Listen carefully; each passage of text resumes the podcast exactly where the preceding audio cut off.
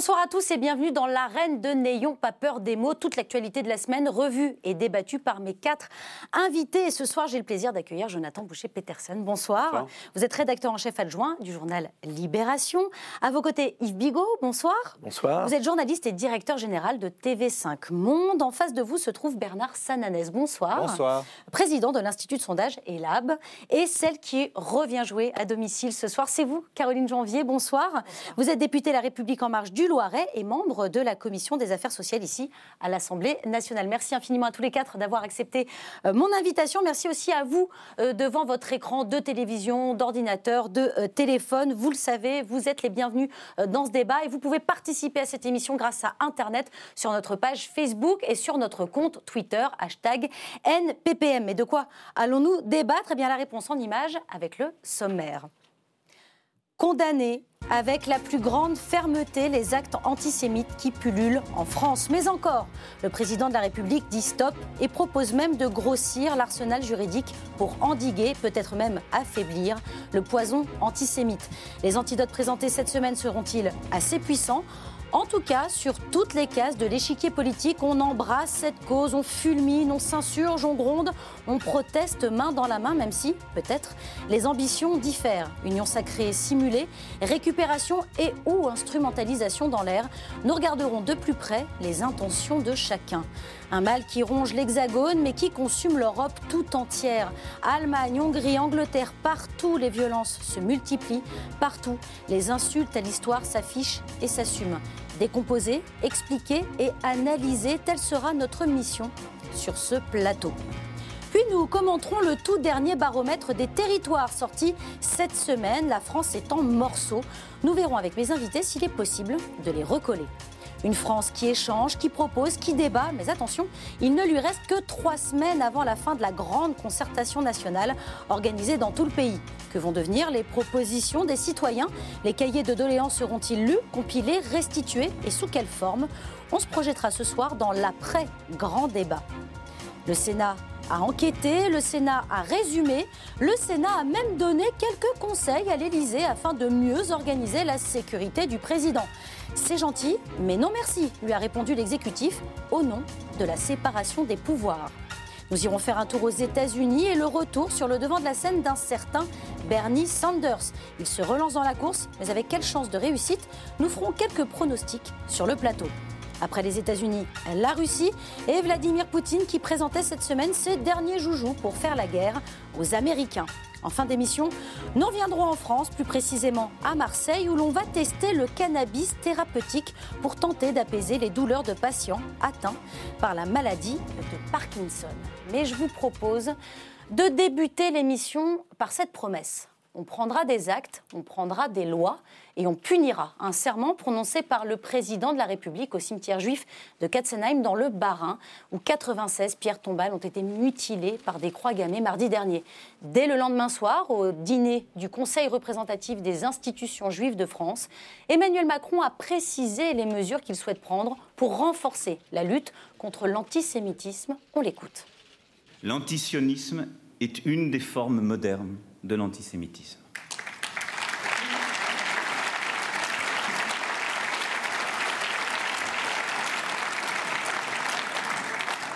C'est pourquoi je confirme que la France, qui, comme vous l'avez rappelé, l'a endossé en décembre avec ses partenaires européens, mettra en œuvre la définition de l'antisémitisme adoptée par l'Alliance internationale pour la mémoire de la Shoah. Ce que ce texte portera donc, ce sont des dispositions claires, imposant les retraits dans les meilleurs délais de tous les contenus appelant à la haine et mettant en œuvre toutes les techniques permettant de repérer l'identité dans les meilleurs délais et enfin appelant à la responsabilité, y compris sur le plan juridique, les dites plateformes. Alors, Jonathan Boucher-Peterson, on va revenir évidemment sur les différentes mesures, mais déjà pour commencer, est-ce qu'on a pris euh, la mesure du phénomène? Je pense, dans en tout cas dans la façon dont le phénomène est décrit, oui. Après, ce genre de moments, ils sont par nature nécessaires. C'est important que, que ces manifestations du plus haut sommet de l'État aient eu lieu. certains ont pu regretter l'absence d'Emmanuel Macron à la, à la manifestation en tant que telle, mais il y a eu suffisamment de témoignages, en tout cas, pour. Euh, de mardi dernier. C'est difficile de dire que c'est minimisé. On a vu contre les mots de, François Khalifa, le patron euh, du CRIF, les mots du président, on était à peu près dans, la même réalité. Euh, après, sauf que c'est par nature pas suffisant. Ce serait. dire, avoir une vision petit peu euh, erroné du, problème et de la problématique si on pensait qu'il suffisait de, dégainer pour, euh, pour régler. C'est quoi Vous êtes en train de dire que c'est un réflexe politique On fait une loi euh, bah Justement, je pense que l'enjeu, si j'ai bien compris, c'est pas de faire de loi, c'est qu'il y a une pression de certains, d'un certain nombre de personnes dans, la majorité pour se dire il faut une réponse. C'est mm. cette espèce de, réflexe toujours un peu pavlovien des politiques, comme s'il suffisait d'eux. Voilà, on sait qu'on est sur des sujets qui sont beaucoup plus profonds, qui sont beaucoup plus complexes, qui mobilisent non pas un seul projet de loi, mais la mobilisation de, de, la société. Donc là, on sent, voilà, le texte sur la, loi, enfin, qui doit pénaliser de façon plus dure, mettre, mettre les plateformes devant leurs responsabilités, c'est évidemment un enjeu. c'est un enjeu depuis longtemps euh, sur différents sujets. D'ailleurs, c'est une loi qui était déjà dans les tuyaux, qui prend une acuité supplémentaire euh, à l'aune d'eux. Euh, donc voilà, tous les, leviers sont, légitimes. Moi, j'entends quand même sur, la question de l'antisionisme, est-ce qu'il fallait le pénaliser, l'intégrer? Voilà, le président tient un entre-deux. Il y avait l'idée que c'était dangereux, parce que dans l'antisionisme, il y a évidemment le cache-sexe, le faux-nez d'un antisémitisme, j'allais dire, pur et dur, et ça revêt aussi dans le débat public une critique de l'État d'Israël. Donc cette dualité, enfin cette difficulté-là, je trouve que le président a plutôt bien joué, c'est-à-dire qu'il a, enfin bien joué, en tout cas il a donné les actes qu'il fallait, c'est-à-dire symboliquement, voilà, il n'esquive pas la question de dire derrière l'antisionisme, il y a l'antisémitisme pur et dur, et en même temps, on rentre pas dans une sorte de coercition ou de contrainte sur la liberté d'expression et de penser en pénalisant ce qui est aussi une critique euh, souvent légitime et a fortiori en ce moment de, l'État d'Israël. Alors justement, on va, poursuivre sur cette thématique-là précisément. Euh, vous faites référence en fait à la proposition de résolution de Sylvain Maillard, qui est votre collègue euh, La République en Marche, qui voulait proposer, qui proposait donc de pénaliser l'antisionisme. Alors on l'a vu, hein, Emmanuel Macron est plus ou moins revenu là-dessus, il préfère l'intégrer dans une définition de l'antisémitisme élargie à l'antisionisme. Comment vous, comment vous comprenez, vous, cette, cette démarche? Moi, je crois qu'effectivement, c'est intéressant et important d'intégrer dans la réflexion sur l'antisémitisme sur l'antisionisme, à condition euh, que les termes du débat soient très clairs, c'est-à-dire qu'on revienne au sens euh, originel du sionisme et donc de l'antisionisme. Et, l'antisionisme, c'est finalement le fait de dénier euh, à, à, Israël sa légitimité en tant qu'État. C'est la négation d'Israël. Voilà. Cela étant, il y a des risques de confusion dans, l'opinion publique euh, entre ceux qui, critiqueraient, et ils ont le droit, la politique conduite par le gouvernement israélien, par Netanyahou en, l'occurrence. Comme sur ce plateau, on peut critiquer aussi les politiques de plein d'autres chefs d'État dans plein d'autres pays. Au même titre que, n'importe quel pays euh, dans le monde, bien entendu. Donc il y a un risque de confusion, d'où, à mon avis, euh, le, peut-être le danger de pénaliser l'antisionisme. En revanche, que notre définition française de l'antisémitisme intègre cette notion-là, comme c'est d'ailleurs prévu par par, par l'IRA, par l'Alliance internationale euh, de, mémoire sur, la Shoah, euh, avec des, euh, des, éléments très clairs dans cette définition. Ça, je crois qu'effectivement, c'est important et ça, ça permettra aussi d'ouvrir une réflexion qui, je l'espère, ne se restreindra pas aux, politiques, mais à l'ensemble des Français sur ce qu'est l'antisémitisme aujourd'hui. Voilà. Yves Bigot, est-ce qu'on est qu'on en fait assez? Je pense notamment à cette, cette mesure, la dissolution, la dissolution pardon, de trois associations d'extrême droite. Est-ce que c'est pas un peu du vent? On sait que finalement, elles sont dissoutes et puis elles se reforment derrière euh, inévitablement, hein, on le voit, mais enfin, c'est mieux de faire quelque chose que de ne rien faire. Euh, c'est toujours ça. Euh, même chose pour la question de légiférer. Oui, c'est bien de légiférer et de s'attaquer à l'univers numérique qui n'est pas concerné pour les juridictions existantes actuellement. Mais déjà, il faudrait appliquer la loi existante. Si on l'appliquait réellement, ça serait déjà un progrès. Parce que C'est-à-dire engager la responsabilité civile et pénale des plateformes, comme un, comme un chef d'édition finalement, comme quelqu'un, un responsable d'édition qui peut se retrouver devant la 17e chambre, par exemple. et aussi réellement poursuivre, réellement sanctionner les propos euh, ou, les actes, euh, encore pire, euh, antisémites. Mmh. Ce voilà, qui n'est pas fait avec une rigueur euh, absolument euh, exceptionnelle, on va dire. Puis on, est, on tombe toujours sur euh, cette même question, c'est ça ne suffira pas. Mm. Il ne faut pas que les politiques dans leur ensemble pensent que ah ben on va prendre une loi et puis on va demander qu'elle soit appliquée un peu plus durement et puis le problème est réglé. C'est pas comme ça qu'il va se régler. D'ailleurs, est-il réglable? J'espère que oui, mais euh, il existe depuis tellement longtemps. En tous les cas, ce qui peut régler ce type de problème, on le sait, c'est toujours la même chose. C'est l'économie, c'est le plein emploi, c'est le retour à la confiance. C'est l'éducation peut-être aussi, voilà, L'éducation, évidemment, avant tout. Mais pour vous, c'est une illusion de croire qu'un jour, euh, ce sera fini, les problèmes d'antisémitisme? Non, j'espère que ça n'est pas une illusion. Je dis simplement que c'est au-delà de simplement euh, légiférer. Et puis, bien sûr, vous avez raison, il y a un problème de fond. Alors, pour le coup, avec l'antisionisme, parce que la définition que vous avez donnée de l'antisionisme est excellente, mais elle ne correspond pas nécessairement à la définition du sionisme, qui n'est pas nécessairement euh, intégrée de manière aussi simple euh, et, aussi claire. Donc là, c'est beaucoup plus compliqué de légiférer sur quelque chose dont la définition n'est pas la même pour euh, tous ceux qui l'emploient. Est-ce qu'on en fait assez, Bernard Sanès? Est-ce que tout ça sera suffisant? Je pense qu'on n'en fait euh, jamais assez, mais que le risque, évidemment, c'est que, même si on peut, et je crois que le, commentaire a été assez euh, largement partagé, il s'agissait d'un bon discours, d'une très bonne réponse d'Emmanuel Macron, on peut se dire, avant lui, il y a eu d'autres beaux discours. En quoi ce discours, en termes d'efficacité, de suivi, sera-t-il différent euh, des autres? Et, ça pose une question l'antisémitisme est évidemment le, sujet, il ne faut pas en, diverger, mais ça pose une autre question à côté, qui est le doute euh, qu'ont les Français sur euh, l'efficacité de l'action publique.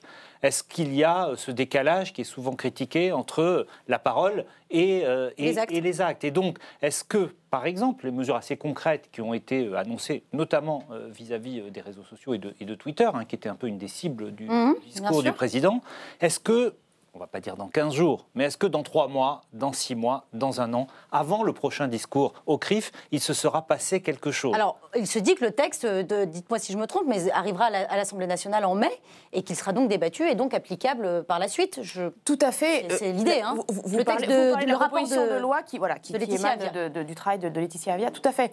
Mais moi, je crois que la réponse politique, et encore une fois, elle ne doit pas être seulement politique parce qu'elle engage l'ensemble des Français, mais, mais la réponse politique, au-delà de ce mouvement très symbolique, euh, ce moment très symbolique et très important, euh, place de la République, pour moi, elle se situe à trois, trois niveaux. Elle se situe dans cette réponse sur les réseaux sociaux, où effectivement, c'est un champ nouveau d'expression sur lequel il faut qu'on euh, soit plus actif et qu'on qu'on génère plus de responsabilités, mais pas seulement sur la question de l'antisémitisme.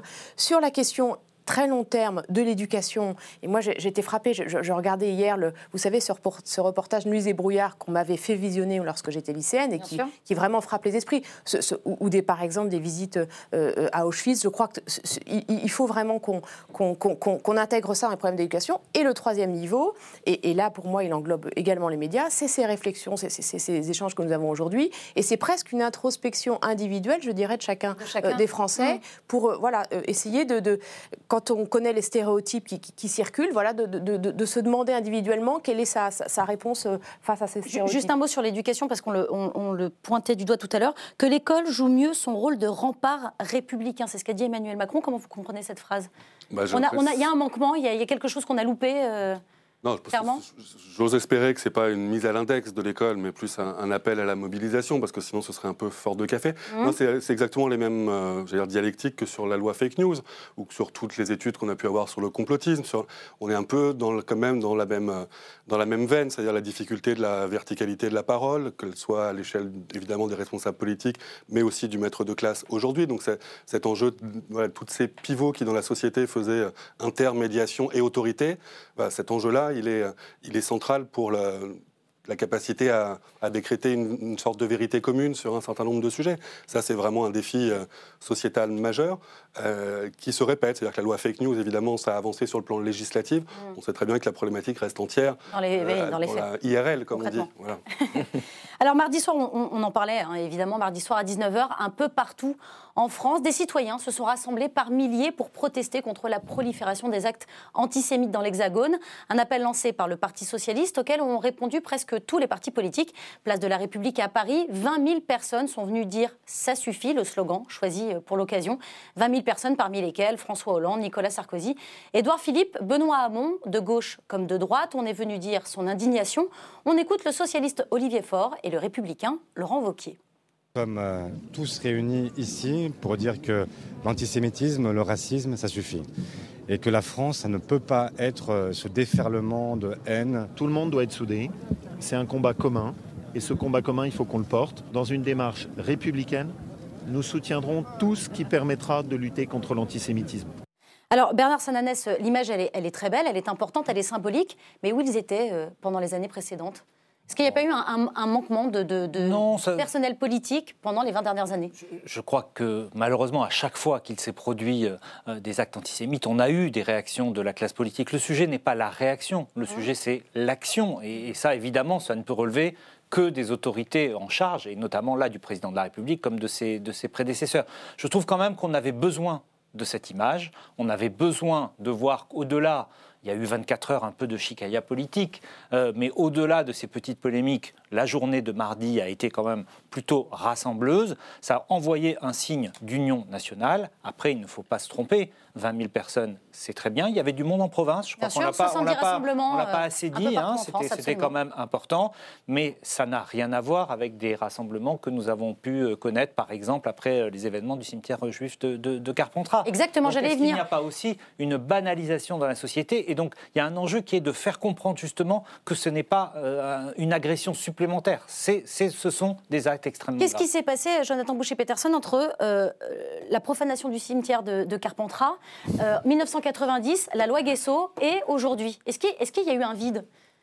Non, je ne sais pas s'il y, a, je sais, je sais pas s'il y a eu un vide. Les, sujets sont, multiples. On ne peut pas dire qu'il y a eu euh, euh, un glissement ou euh, la multiplication de, paroles antisémites dans l'espace public, en tout cas enfin, dans, chez les responsables politiques. On a plutôt un Front National qui est en plein washing, comme on dit, sur ces questions-là, qui se retrouve même en situation un peu incongrue de donner des leçons de, morale sur, sur, le sujet. donc on ne va pas rentrer dans, cette polémique-là qui a été suffisamment nourrie et, l'histoire est suffisamment proche pour que chacun se souvienne du parcours et du corpus des des, uns et des autres. Mais voilà, il y, a, Non, je ne sais pas, c'est plus le, ce, travail de fond quoi, donc, qui, est, qui est pris entre le, Aujourd'hui, beaucoup du fond du l'antisémitisme, tel qu'on peut l'entendre euh, dans la nouvelle génération, dire, ou sur les réseaux sociaux, c'est quand même cette idée de trouver des explications simples à des injustices compliquées. Donc il y a quand même l'idée que le et ça reprend vraiment une, l'idée que ça, ça prend écho avec sur le conflit israélo-palestinien. J'ai l'impression, je ne suis pas un spécialiste de ce sujet-là, mais qu'il y a quelques années où, quand l'actualité met sur le devant de la scène une, intervention israélienne, par exemple, ou ce genre de choses, oui, il y a des connexions, mais que le reste du temps, c'est pas si loin en fait ce qu'on entend chez un un tweetos euh, d'ultra-droite euh, sur, avec des clichés antisémites et ce qu'on entend chez des jeunes soraliens ou, ou de chez Dieudonné? Il y a, on se connaît les connexions entre l'ultra-droite et, et, ces sphères-là. Voilà, tout ça, ça c'est le vieux cliché quand même du, du, juif qui a de l'argent, du juif qui est privilégié, du juif des médias, du juif des banques. Enfin, vraiment un terreau qui, est, qui, trouve une, vieille tradition. Voilà, c'est ça, j'allais venir. Un antisémitisme traditionnel. quoi. pas pour ça qu'il faut en faire quelque chose d'indépassable, mais en revanche, les, voilà, ça, ne jaillit pas de, de de nulle part, il y a ce, il y a, ce terreau-là dont la France n'arrive pas à sortir. Donc ça prend des formes différentes selon les, les années et les époques, mais moi je suis toujours. Mais elle n'arrive pas à en sortir, pourquoi? Parce que justement la politique n'en pas, a pas fait assez pendant ces 20 dernières années? Parce, qu'on a laissé, on a mis quand même quelques. On, on, y viendra avec l'étude de Bernard Sananès, je pense, sur la fragmentation, sur le sentiment d'inégalité, de relégation, tout ça. Ce fond-là, ce terreau-là de dire euh, j'ai pas ma place, ben voilà, ça, ça, donne prise à, en plus quand les émetteurs sont multiples, les groupes d'ultra-droite sont quand même très mobilisés Hein, globalement, notamment sur les, réseaux sociaux. On voit que Damien Rieu, qui est euh, un des leaders des identitaires, pour ne pas le citer, aujourd'hui commence une formation chez Marion Maréchal Le Pen, dans son école à Nice, que tout ça se connecte à l'échelle européenne, que des vieux antisémitismes hongrois ou qui ont des singularités sont en totale connexion avec l'antisémitisme plus euh, du populisme New Age euh, en Italie. Enfin voilà, tout ça, se, tout ça se brasse et se retrouve très bien. Yves Bigot, est-ce que, est que les politiques ont un peu mis les choses un peu sous le tapis, ont essayé de cacher les choses, et, là se réveillent un petit peu peut-être trop tard? Eh, je ne pense pas que ça relève tant du, euh, du politique. Euh, il y a quelque chose de culturel, finalement, dans l'antisémitisme. Et c'est pour ça que c'est aussi grave. Vous savez, c'est la fameuse histoire des juifs et des coiffeurs. Tout le monde connaît euh, cette blague. Tu sais qu'on va arrêter les juifs et les coiffeurs. Et bah, le français de base, il dit pourquoi les coiffeurs? Hmm. Bah, c'est ça l'expression euh, euh, de, cette problématique. Donc elle est enracinée. Donc malheureusement, c'est pas simplement les politiques. Alors il y a effectivement euh, l'éducation, et puis après, eh ben, il y a effectivement la question de ce que Jonathan a très bien décrit, c'est-à-dire l'antisémitisme européen culturel profond et très ancien. Et puis après, il y a la situation de la Palestine, il y a la manière dont l'armée l'armée israélienne et le gouvernement israélien traitent les enfants sur les territoires. Je veux dire, on est scandalisé quand même régulièrement par des exactions qui sont commises par des soldats israéliens sur des enfants palestiniens, etc. Et ça, du coup, évidemment, ça mobilise toute une autre euh, population différente, etc., à une époque où on voit bien que certains euh, groupes aujourd'hui testent l'État. On, voit bien euh, ça. Or, on a un État, et c'est ça la gloire de la France, qui est un État qui est ouvert, qui est sympathique, qui laisse manifester les gilets jaunes. Mmh. je pense qu'au Royaume-Uni, aux États-Unis, parlons même pas de la Russie, ça ne se passerait pas comme ça. Mm. Donc on est un État qui, parce qu'il est généreux, parce qu'il est ouvert, parce qu'il est extrêmement euh, pluriel. Vous dites que c'est le prix, c'est le revers de la médaille? Eh bien oui, c'est qu'on est testé sans cesse par euh, différents groupes qui viennent voir jusqu'où ils peuvent pousser leur avantage et jusqu'où on va les laisser faire, euh, en fait. Et c'est ce qui rejoint ce que je disais tout à l'heure, c'est que appliquer de manière rigoureuse et stricte les législations qui sont déjà, existantes. plus celles qu'on prendra, c'est essentiel. Après, ça ne règle pas les autres problèmes, mais c'est déjà le début. C'est le constat aussi que vous faites, euh, Caroline Janvier. On, est un État qui a laissé un petit peu trop euh, de liberté à tout le monde je ne suis pas sûre de ça parce que d'autant que les, pour moi les difficultés, enfin, les, problématiques de racisme, d'homophobie, d'antisémitisme ne se règlent pas uniquement par des, par des réponses de fermeté, des réponses, réponses pénales. C'est un problème de, de, de, culture collective, c'est un problème de conscience. Quand vous et, entendez Manuel Valls qui dit, qui s'est exprimé hier en disant, moi ça aurait été moi, j'aurais interdit les manifestations, il n'y aurait jamais eu de problème d'antisémitisme. Pour, moi, ça n'aurait, ça, n'aurait absolument rien réglé. C'est-à-dire que les débats qui se déroulent actuellement euh, sur les réseaux sociaux et ailleurs auraient eu lieu sous d'autres formes. Donc, ce n'est pas en interdisant ces débats que, qu'on, règle le problème. Cela étant, je crois qu'effectivement, il y a plusieurs sujets quand on parle d'antisémitisme. Et, et je pense qu'il y aurait un travail qui peut-être a été négligé ces dernières années de mémoire sur, euh, sur toute la période, notamment de Vichy. On sait que c'est un sujet très sensible. Il y a eu des polémiques, euh, notamment euh, euh, quant aux prises de position d'Éric de Zemmour sur ce sujet-là. Mais je crois qu'un jour, il faudra aussi qu'on se confronte sur la base de, de, travaux d'historiens, parce qu'il ne faut pas politiser trop ce sujet-là, mais sur, des choses très concrètes, sur effectivement comment les Français, d'une façon plus ou moins complice, passive, quelle place ils ont eu dans cette période très douloureuse de notre histoire. comment... C'est aussi, ça passe par la reconnaissance de de, l'implication de la France. C'est toutes les conférences euh, mémorielles. Oui, voilà, c'est ça, ça, passe par un travail de, ça passe par un travail de mémoire. Moi, je crois que là, c'est peut-être au-delà du champ du politique, c'est un travail de mémoire qui est important et une place que doivent avoir les historiens dans le débat public qui ne soit pas euh, peut-être préempté par, par, par, les politiques ou par des intellectuels qui revendiquent euh, une idéologie parfois un peu ouais, mais ça, Ça, ça, blesse le roman national. Hein. Bien sûr, mais, mais je crois qu'il faut... C'est ça la difficulté. Hein. Bien, sûr, mais je, crois qu'il faudra faire ce travail d'introspection collective, euh, et encore une fois, qui prendra du temps et qui ne se règle pas euh, de façon trop rapide et, de façon réactive, mais, mais je pense qu'il sera nécessaire. Il faudra le faire. Alors, on, va de l'esprit, et je ne vous quitterai pas, voilà, François Mitterrand. Essayons euh, d'élargir le champ et regardons ce qui se passe un petit peu partout en Europe. En Allemagne, l'AFD a qualifié le mémorial de l'Holocauste à Berlin de monument de la honte. En Pologne, le parti Droit et Justice au pouvoir depuis 2015 a voté un texte visant à annihiler des Polonais dans la Shoah ou comment intégrer le révisionnisme dans la loi. En Hongrie, Viktor Orban assumerait presque sa haine des Juifs et crie à qui veut bien l'entendre son aversion pour George Soros, le milliardaire juif rescapé de la fureur nazie. Et la liste s'allonge encore avec l'Angleterre où les violences antisémites ont progressé de 16% en 2018, une augmentation en continu depuis trois ans. Cette semaine, des députés travaillistes ont même annoncé leur départ du parti, accusant leur chef, Jérémy Corbyn, d'antisémitisme. Les dirigeants ont délibérément et à plusieurs reprises omis de s'attaquer dans leur rang à la haine contre le peuple juif. C'est pour ces raisons et bien d'autres encore que j'ai pris cette décision aujourd'hui de quitter le Parti travailliste. Alors je vous lis cette, euh, cette phrase. Plusieurs décennies après l'Holocauste, l'Union européenne reste rongée par des niveaux choquants et croissants d'antisémitisme. C'est une déclaration de Michel O'Flaherty, euh, directeur de l'Agence des droits fondamentaux de l'Union européenne. Jonathan Boucher-Peterson, comment, comment, comment vous expliquez ça? L'Europe a perdu la mémoire? Euh, chaque fois, c'est des questions quand même euh, complexes. Oui, bien sûr. Mais c'est pour ça que je vous les pose à vous en priorité. je vous fais confiance.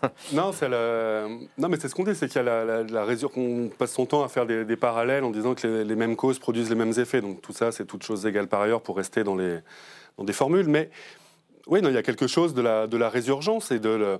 Euh, on voit bien que tout le, en Europe de l'Est, chez Victor Orban, ça, c'est vraiment l'idée de, la réaffirmation. C'est l'idée de dire on a été euh, ces peuples qui ont, euh, qui ont perdu leur identité. Aujourd'hui, c'est une espèce de réaffirmation souvent assez viriliste et souvent qui reprend les codes, les codes d'un passé, passé récent. Donc ça, ça vaut pour bon, après l'AFD, ça, ça reste une, un parti voilà, qui est en pleine progression mhm. euh, en Allemagne et qui est depuis le début sur, euh, sur des. Mais sur ces thématiques-là. Après, hein. c'est toujours compliqué parce que Corbyn, c'est complètement une autre, euh, une autre problématique.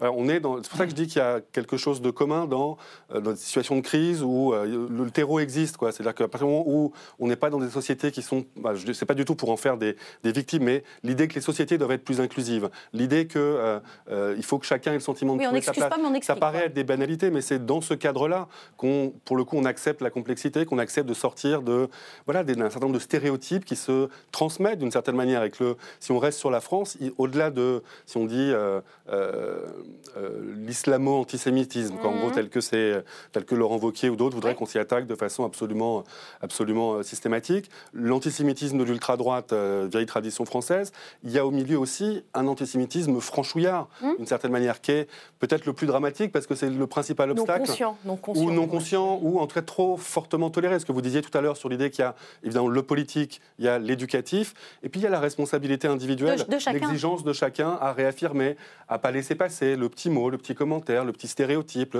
Et ça existe, pour le coup, on le mm. sait que ça existe. Sans cibler un film en particulier, mais le, film avec Christian Clavier, par exemple. Mm. Il y a eu tous ces débats en disant que c'était l'humour franchouillard avec la somme de tous les stéréotypes. Mais comme il y avait tous les stéréotypes, c'était pas grave.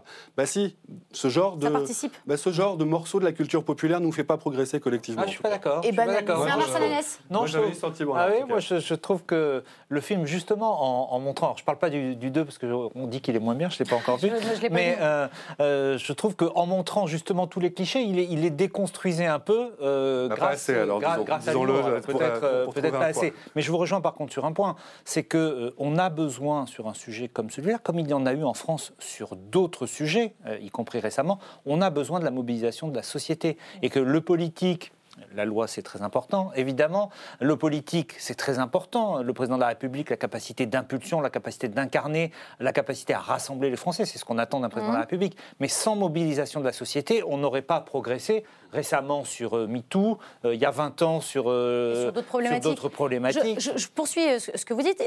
D'accord, mais est-ce qu'on peut avancer seul ou est-ce qu'on a forcément besoin de l'Europe ou est-ce que c'est qu'en bah, travaillant avec les autres pays européens qu'on pourra sortir la tête haute de. En, tout cas, même s'il y a évidemment, euh, par rapport à la place du judaïsme en France et par rapport à l'histoire de France, une sensibilité particulière. Donc c'est une spécificité non, française Non, je pas une sensibilité, mais en tout cas, c'est vrai que ce sujet, euh, dans, dans, le pays de la Révolution française et tout, résonne peut-être plus qu'ailleurs. En tout mm. cas, peut-être que nous, on en a le sentiment. Je ne sais pas si dans les autres pays d'Europe c'est le cas. Mais en tout cas, c'est vrai, euh, la réponse ne peut être qu'européenne, y mm. compris ce qu'on a évoqué sur les réseaux sociaux. C'est vrai que si Twitter France, pas pour cibler Twitter, mais apporte une réponse et que, alors qu'on voit qu'en Allemagne, elle a déjà eu lieu, on peut se poser euh, la question. Donc la réponse, même s'il y a des spécificités par pays, la réponse ne peut être qu'européenne. Et la campagne européenne qui approche devrait aussi servir de traiter ces sujets.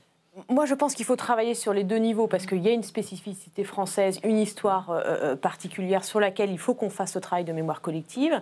Et, et, en parallèle de ça, il y a tout le travail qui est déjà mené par justement euh, l'IRA, par au niveau européen, par la FRA, l'Agence des droits fondamentaux. Donc, et c'est toujours intéressant de, comparer les visions, de comparer l'Allemagne qui a mis en place, par exemple, au gouvernement une personne qui est spécifiquement en, charge de cette lutte contre l'antisémitisme. Complète ce que vous dites. Il y a même une déclaration commune au 28 hein, qui a été signée pour euh, lutter contre l'antisémitisme euh, et, la protection des juifs à quoi ça sert dans, l'Europe d'aujourd'hui, avec ce qu'on voit justement en Hongrie, en Allemagne euh ça, sert justement, et c'est fondamental, on ne peut pas baisser euh, les bras devant, devant ces attaques. Il faut, ça sert d'une part à réaffirmer l'importance de ces, valeurs, et d'autre part à avoir une réflexion qui soit enrichie par des visions et par des histoires qui sont différentes. Je crois qu'au contraire, il ne faudra jamais baisser les bras. Et, ce que je voulais dire aussi par rapport à, votre question sur la situation européenne, moi je, pense qu'il faut aussi euh, inscrire cette recrudescence d'actes antisémites dans, beaucoup de pays européens, euh, dans un cadre plus large qui est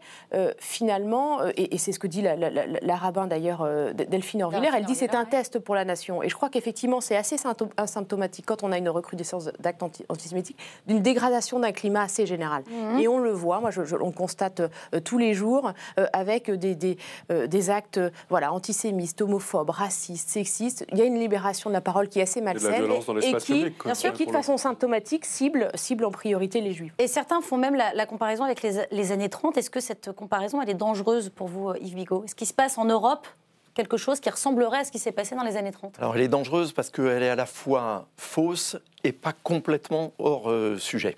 C'est-à-dire C'est quelque chose de compliqué à, mener. On voit bien que ressurgissent, notamment en Europe de l'Est, mais pas uniquement, un passé euh, absolument euh, terrible. Hein. Ce sont les mêmes idées qu'on voit revenir, comme si effectivement les peuples n'avaient rien appris de l'histoire. Et ça, c'est toute la problématique du passage de génération. Parce que, évidemment, les générations qu'on a appelées celles des Trente Glorieuses et au-delà, mmh. les nôtres, hein, pour dire les choses comme elles sont, voilà, nous, on, a grandi avec des parents qui avaient vécu la guerre, qui nous ont raconté les, et, et, des instituteurs et des professeurs qui Toujours nous ce travail de mémoire hein, qui revient. la mémoire de la guerre, etc.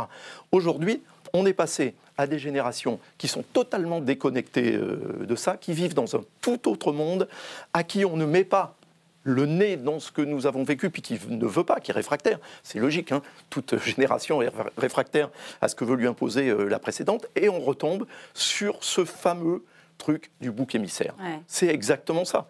Je veux dire, la problématique de l'antisémitisme, pour des gens qui, en d'autres situations, n'aurait d'ailleurs tout le monde va vous, vous dit, vous savez bien, c'est la caricature, mais moi j'ai un ami juif, etc. Donc c'est jamais les relations personnelles hmm. qui sont en cause, c'est la projection, l'idée qu'on se fait de quelque chose qui est dématérialisé. Alors en plus dans le monde numérique, c'est encore plus facile que les gens ne soient plus des êtres humains, mais soient des concepts. Hmm. Et dès qu'ils sont euh, plus de trois, c'est-à-dire dès qu'ils deviennent un groupe, l'humanité euh, disparaît. C'est ça qu'il faut réussir d'une manière ou d'une autre à réintroduire.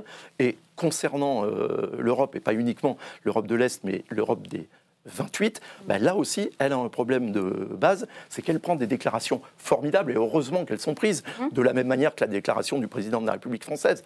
C'est important, mais l'Europe n'applique jamais aucune sanction. Donc elle peut prendre toutes les déclarations qu'elle veut, les gens, de toute façon, ont compris qu'il ne se passerait rien derrière. Donc ça ne suffit pas, loin de là. Très bien. Allez, je voulais maintenant euh, vous parler de cette enquête réalisé euh, par vos équipes, Bernard euh, Sananès, l'Institut ELAB, euh, en collaboration avec l'Institut Montaigne, ont travaillé sur le regard que portent les Français sur leur territoire et leur cadre de vie. Alors, vous décrivez une France en morceaux, toutefois, ce baromètre des territoires dégage quatre catégories de concitoyens, les affranchis, les enracinés, les assignés et les Français sur le fil. Vous avez sondé plus de 10 000 personnes, hein, notamment sur le bonheur, la mobilité ou le pessimisme sur l'avenir. Alors on va bien sûr euh, analyser euh, euh, ces, résultats, mais peut-être pour commencer, Bernard Sananès, une, bonne nouvelle en ces temps de crise, 73% des Français que vous avez interrogés se déclarent heureux. Tout à fait, 73%, dont un tiers, 33% exactement, se dit très heureux. Et, c'est le premier enseignement de, l'enquête. La question était simple, est-ce que vous considérez que vous êtes heureux dans la vie? Et cette question c'est vrai, très simple. Euh, sa, réponse surprend pourquoi? Parce qu'il y a eu depuis assez longtemps des enquêtes qui montraient qu'il y avait une contradiction, euh, ce que dit notre ami Jean Viard, le sociologue, entre bonheur privé et malheur public. Mais on pouvait penser qu'au moment où la souffrance sociale est extrêmement forte, c'est évidemment un des autres enseignements de l'étude, mm. le bonheur privé pourrait diminuer parce que la souffrance est euh, encore plus forte qu'il y a quelques années. Eh bien non, les Français se sont construits, pour beaucoup d'entre eux, pas pour tous, un petit cocon personnel, une bulle personnelle qui est faite de la vie familiale pour certains de la vie euh, sociale, de la vie dans son quartier. On, grosso modo, on pense qu'il euh, fait bon vivre dans son quartier pour, pour, deux tiers, euh, pour deux tiers des Français, qui protège un peu pas beaucoup, mais un peu de cette souffrance. Et le deuxième enseignement, effectivement, c'est que cette souffrance sociale est exacerbée sous l'effet de deux phénomènes le sujet du pouvoir d'achat. Un Français sur deux nous dit dans l'étude euh, qu'il ne boucle pas ses fins de mois sereinement. Plus d'un tiers nous dit qu'il a été à découvert au cours de l'année 2018 tous les mois ou régulièrement plusieurs fois, et tenez-vous bien, le 18 du mois, ce qui est un chiffre évidemment, évidemment saisissant. Donc premier bloc, le pouvoir d'achat,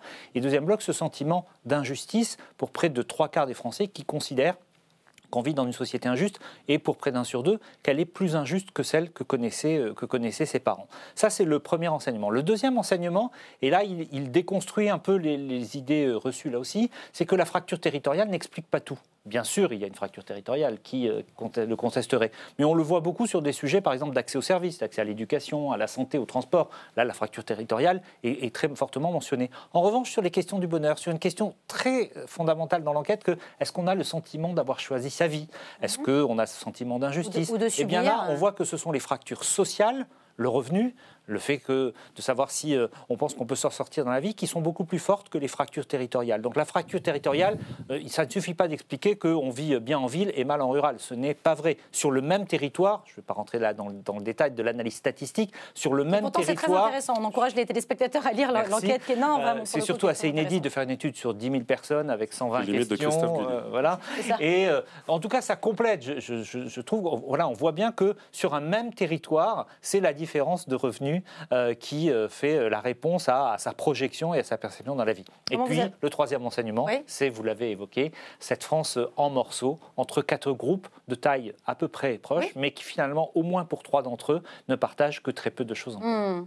Comment vous regardez ces chiffres, Jonathan Boucher-Peterson, ces résultats, cette enquête? Non, non mais c'est toujours, c'est toujours intéressant. Il y a, on a l'impression de connaître la, la, photographie globale, puis dès qu'on regarde un peu le détail, on est, on est, on est interpellé par par des chiffres. Non, ce que, ce que vous dites, des géographes le disaient, c'est l'idée que la fracture territoriale ne suffit pas à tout expliquer. Ça a été un discours un peu facile de dualité, hein, que ce soit un Laurent Wauquiez sur euh, la France des villes de moins de 10 000 habitants contre mm. le reste du monde, euh, que ce soit Christophe Gulli avec sa logique de, de, périphérie. Voilà, il suffit d'aller se balader un peu en périphérie pour se rendre compte qu'entre une barre d'immeubles, euh, la ruralité qu'on voit quand même très vite dans, dans certaines périphéries, c'est pas exactement la même chose, que les poches de pauvreté parfois les plus aiguës sont assez proches des zones de richesse les plus On le voit bien dans des villes comme Paris, où des arrondissements, euh, euh, j'allais dire, euh, en lambeaux, cohabitent avec des, arrondissements où, tout va bien. Donc le, voilà, les choses sont, complexes et que le, après les identités, la façon de se sentir, ce qui interroge quand même, on le sent dans les, dans les lignes de force depuis quand même pas mal d'années, c'est que l'idée que les gens s'y retrouvent pas, que la société est plus redistributive, qu'une injustice monte. Donc voilà dans un monde en plus où les solidarités ont tendance à être euh, remises en cause, même si on nous explique que l'idée c'est que chacun puisse mener sa vie, bah, de fait, les gens ne trouvent pas leur compte. Donc il faut parfois l'entendre au-delà de ce que peut être le projet de société idéal et qu'il y a un enjeu de rattrapage. Il y a un enjeu, donc c'est pour ça que le, on en viendra après sur la sortie du grand débat, mais c'est, on le sent dans les débats, la question de la justice fiscale, la question de la capacité à simplement boucler ses fins de mois, c'est-à-dire qu'on n'est même pas dans des, on n'est on pas dans le caprice français, hein. pour le coup, on n'est pas dans les Gaulois réfractaires, on est simplement dans euh, à dire la bonne gestion de père de famille qui se dit qu'il y a un problème quand 18, ça, ne le fait plus. Quoi. Yves Bigot? Oui, c'est euh, le sentiment que euh, le rêve républicain euh, français s'étiole et surtout n'est plus à la hauteur de ce qu'on a appris. Alors, liberté, égalité, la fraternité, on la sent pas très bien, puis il manque la solidarité. Et on voit bien que dans les aspirations des Français, mais de ce qui est constituant de ce que nous sommes et de ce qui nous sommes, ça s'explique. Regardez, qui sont les icônes euh, des Français depuis des années. Omar Sy, Jean-Jacques Goldman, l'abbé Pierre, Yannick Noah, des gens qui représentent la générosité. Aussi? Oui, bien sûr, mais la générosité, euh, une forme de diversité, hein? mais qui donc montre bien que les Français sont un peuple euh, généreux, un peuple ouvert et qui vit très très mal. Alors à la fois pour ceux dont c'est le cas dans leur vie personnelle, évidemment, le fait que la République ne soit pas à la hauteur de ce qu'on leur a enseigné, de ce qu'on leur a vendu, et ils en souffrent pour les autres aussi. C'est ça qui, je pense, même qui est notre spécificité, peut-être française. Moins d'individualisme, mais un regard sur l'autre. Par rapport à des Américains qui ne pensent absolument pas comme ça. Exactement, j'allais même dans le groupe le plus favorisé, je fais une parenthèse, le groupe le plus favorisé, ce qu'on a appelé les affranchis, un sur deux considère que la société est injuste. Donc, eh ils ne mettent pas ce, sentiment à distance. Voilà. Euh, je, voulais vous montrer ces, chiffres le, sur le sentiment d'injustice partagé. 78% jugent la société actuelle injuste, dont 28% très injuste. 63% sont convaincus qu'en France, la réussite sociale est jouée d'avance et dépend beaucoup des origines des gens. 42% sont convaincus que la société dans laquelle vivaient leurs parents était plus juste. On l'a dit. Comment vous regardez ces, oui. ce phénomène, Caroline Janvier? Moi, je trouve que finalement, il y a deux questions. Euh, il y a la question de la répartition de la richesse et donc euh, de tous les sujets de, fiscalité et de, euh, dont on a beaucoup parlé et qui, est, et qui est fondamentale. Mais il y a aussi la question de l'évolution de cette répartition et finalement, en creux, quand on le voit avec les questions de mobilité et aussi ces deux catégories que sont les Français assignés, les Français sur le fil, le sentiment que finalement cette inégalité se transmet, elle perdure, et donc ce qui pose la question de la mobilité et de l'ascenseur social qui est en panne depuis un certain nombre. Et, ça, on le sait bien. Et pourtant, vous le montrez aussi, Bernard Sananès, la mobilité, enfin, en tout cas, cette incantation à la mobilité à tout prix, c'est pas forcément la, ce, que les gens attendent. Quoi. Ce, n'est pas, ce pas un Graal. Voilà, ça parle, ça parle à une catégorie de personnes. Effectivement, euh, ceux que l'on a appelés les affranchis, qui sont beaucoup plus représentés dans les villes, mais dans les quatre groupes, on les trouve sur tout le territoire. Il n'y a aucun groupe qui pèse plus de 40%, soit dans une région administrative, soit dans une des huit zones de vie telle qu'elle a été euh, considérée par euh, l'INSEE. Évidemment, après, il y a des, modulations et des, différences.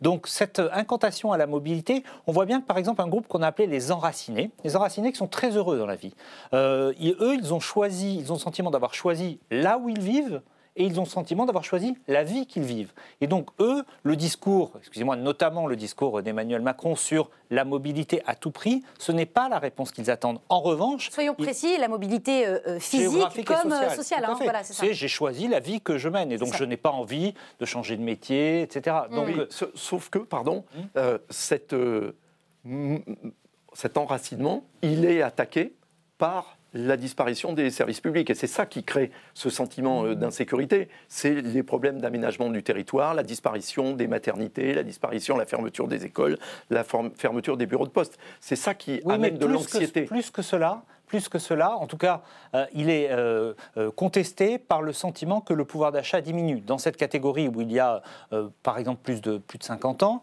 on a le sentiment qu'on vit plutôt correctement, mais on a peur que son revenu diminue et donc que ça vienne euh, justement ébranler le cocon, là aussi, que l'on s'était, euh, que l'on s'était créé. Euh, pour faire un, lien avec, avec les Gilets jaunes, les Gilets jaunes, ce serait les assignés? Oui, c'est là où on trouve... Il y a des Gilets jaunes dans tous les groupes mais euh, c'est effectivement chez euh, les, assignés, eux se sentent bloqués géographiquement et socialement. C'est-à-dire qu'eux, ils n'imaginent pas euh, pouvoir aujourd'hui ni changer de région, ni changer de, ni changer de vie. Ce sont eux qui disent, par exemple, aux trois quarts qu'ils ont du mal à boucler leur fin de mois. effectivement, c'est là où on retrouve le plus de ceux qui se déclarent gilets jaunes. On trouve aussi des régions, par exemple, c'est assez intéressant, il y a encore des, des, différences dans les régions comme le centre Val-de-Loire, hein, qui est une mmh. région qui, qui souffre parce qu'elle a le cumul de difficultés sociale et territoriale que vous évoquiez, là, on, voit aussi qu'il y a une surreprésentation de personnes qui se déclarent. Pour terminer euh, ce thème, euh, euh, Caroline Janvier, comment on fait pour les recoller, ces morceaux, ces quatre morceaux de France, comment on fait? Je pense qu'on en est à ce stade, mais, et, on en parlera par la suite, plutôt euh, au stade de la réflexion, du débat. Donc je trouve que c'est un élément complémentaire qui vient confirmer un certain nombre de, sujets qui avaient été portés par les Gilets jaunes, et notamment sur la question de la justice. Mais je, voilà, je crois qu'il va falloir construire ensemble des réponses et que ça soit encore une fois pas quelque chose qui soit, euh, euh, comment dire, définitif et, et, vertical. D'ailleurs, avec l'Institut Montaigne, ELAB a décidé de verser les principaux enseignements de l'étude au grand débat national. Ah, très bien, pour les... Ben, justement, alors ce grand débat, on va en parler puisque la France, ses territoires, on vient Et puis son grand débat hein, qui se poursuit un peu partout, euh, des salles polyvalentes, des théâtres, des gymnases. Les Français investissent les lieux mis à leur disposition pour échanger, soumettre, défendre leurs propositions. Euh, la chaîne parlementaire était euh, mercredi soir à Grandchamp dans le Morbihan. Et vous allez l'entendre, on commence maintenant à s'interroger sur l'après, comme Jacques Blanchard, retraité, qui participait au débat. En tout cas, une chose est sûre, c'est que le peuple se sera exprimé. Il en sortira quelque chose il y a eu des cris qui ont été poussés depuis novembre. Il a demandé à les écouter un peu mieux, alors qu'il suffisait tout simplement d'aller lire les remarques qui sont faites sur les cahiers de doléances, de regarder les commentaires qui ont été faits sur le site de Mme Priscilla Lulowski. Tout est dedans. Tout était dans dans les ronds-points. C'est ce que j'ai pu observer. Il a voulu faire un grand débat parce que, comme je disais tout à l'heure, il joue à Clémenceau. Très très bien. Alors, c'est fini, hein. c'est fini depuis mercredi soir, minuit, fini les cahiers de doléances. Ils ont tous été transmis, enfin, ils vont être transmis à, la BNF pour être archivés. mais rassurez-nous, Caroline Janvier, vous allez quand même y jeter un, petit coup d'œil quand même à ces cahiers de doléances Bien sûr, et, j'ai déjà commencé à le faire pour ceux qui m'ont été transmis dans ma circonscription. Évidemment que tous ces éléments-là permettront d'avoir, d'affiner les constats mmh. et, ensuite de, partir de ces constats pour faire des propositions. Qu'est-ce qu'on ce qu'on va en faire de ces cahiers de doléances, d'après vous, Yves Bigot? Qu'est-ce qui va en sortir? j'ai pas de boule de cristal, mais euh, j'espère qu'il en sortira euh, le maximum de ce que euh, les Français en attendent, et ceux, en tous les cas, qui se sont déplacés et qui les ont remplis en attendent. la parole, c'est toujours essentiel, on le voit bien. la confession, c'est une parole qui libère. la parole de la psychanalyse, mmh. ça libère. Donc de toute façon, l'effet euh, de ces débats ou des. C'est une grande psychanalyse euh, organisée à l'échelle euh, de l'Hexagone qui est en train de se dérouler Quelque part. Il n'y a pas la facture, hein, donc ça marche pas. ça marche pas complètement mm. si on se réfère, voilà, à la théorie freudienne. Mm. Mais la parole, on le sait bien, les groupes de parole dans les entreprises, on le voit bien. Il faut parler avec les salariés, il faut les écouter, il faut essayer de leur répondre. Donc de toute façon, l'initiative, elle est excellente. Le problème, c'est que quand on demande aux gens de s'exprimer et de demander euh, des choses, eh bien l'attente, évidemment, est monumentale sur ce qui va se passer après. Donc en fait, toute cette action extrêmement positive, malgré tout, elle dépendra de comment sera jugée la réaction à, ce qu'elle a donné. Pour rester encore sur les cahiers de doléances, 10 euh, 500 cahiers ont été remplis euh, depuis sa mise en place le 15 décembre. C'est quand même un, succès relatif, vous diriez ça, Bernard Bien sûr, mais il faut le dire, le grand débat est déjà sur cette phase d'écoute et de parole dont parlait Yves Bigot. C'est déjà un relatif succès. Euh, rappelons-nous des sceptiques qui disaient ça ne marchera pas. Rappelons-nous aussi, et il faut s'en réjouir, finalement, il n'y a pas, il y a de la violence dans les rues les samedis, pas toujours et, Bien très localisé. Les, débats se déroulent euh, dans un climat apaisé où on se, voilà, hein, on se cherche. Euh, on a tous eu des, retours, des témoignages. On a lu dans la presse, où on a vu euh, dans les médias ce qui se passait. les débats sont parfois houleux, mais il n'y a pas de violence dans les débats. Et ça, je trouve que c'est intéressant. Maintenant, si on le dit franchement, dans ce genre de processus qu'on connaît, alors jamais à telle échelle, dans une entreprise, dans une collectivité locale, il y a trois phases la parole, la synthèse, la réponse je dirais que la parole et la phase, c'était pas gagné, mais c'était quand même la plus facile. Maintenant, il faut faire la synthèse. Or, ce qui remonte aussi, je ne prétends pas être tout à fait scientifique là-dessus, ce qui remonte aussi, c'est que malgré tout, chacun prend la parole dans ses débats, mais qu'on enfin, on n'arrive pas toujours dans les débats à, à avoir des positions euh, communes qui émergent. Donc ça, ça va être le travail de tous ceux qui vont Analyser. Analyser et synthétiser. Est-ce qu'il y a des points de convergence, notamment dans le rapport à l'impôt, par exemple? Là, on voit bien qu'il y a des versions contradictoires et c'est normal qu'ils s'expriment. Et puis après, il y aura la réponse du politique. Et cette réponse, vous l'avez dit aussi, plus le grand débat est un succès, plus l'attente monte euh, à l'égard d'Emmanuel Macron.